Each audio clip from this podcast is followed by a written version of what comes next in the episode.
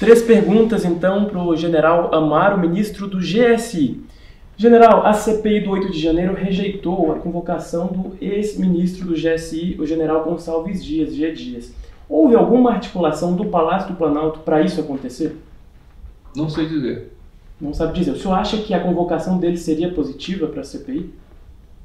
Também, não, também não, tem que ver o, os interesses da própria CPI. Né? Não me compete discutir isso, se, se interessa ou não interessa para a CPI, a, a convocação de alguém. Né? Acho que os próprios deputados que formam a comissão devem entender sobre isso aí. Ok. Ministro, hoje é possível dizer que os responsáveis ou os colaboradores... Os deputados e senadores, já que é uma claro, comissão CPI, também, né? Sim.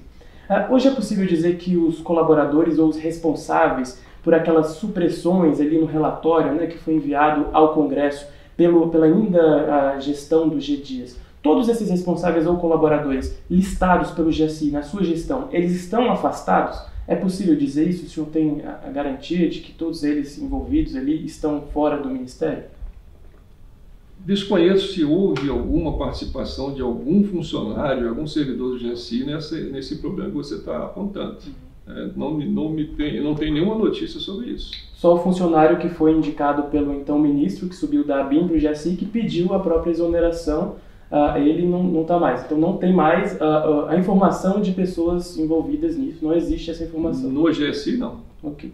E por último, ministro, gostaria de saber agora no, no cunho pessoal, como que o senhor lida com as críticas, por exemplo, de militares mais afeitos ao, digamos, bolsonarismo, que o acusam de traição ou de algum tipo ah, dessa, dessa coisa por estar no governo, no governo de esquerda, do presidente Lula. O que, que o senhor diria a eles e como que o senhor lida pessoalmente com essas críticas?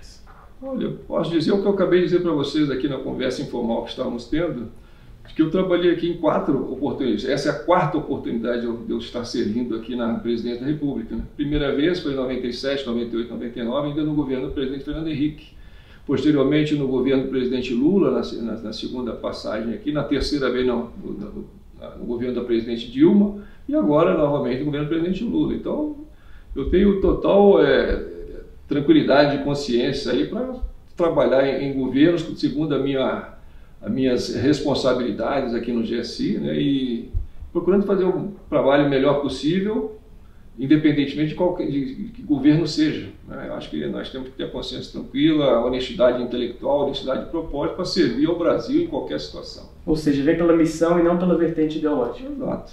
Eu acho que, eu acho que essa, essa disponibilidade para trabalhar é, com, honestidade intelectual, honestidade de propósito, como eu estava dizendo, e com a, a questão da, da, como a gente vê aqui, né, vendo todos os nossos antecessores aqui na, no cargo de, de, de chefe, chefe do GSI ou chefe da Casa Militar, a questão da legitimidade para fazer esse trabalho. Né?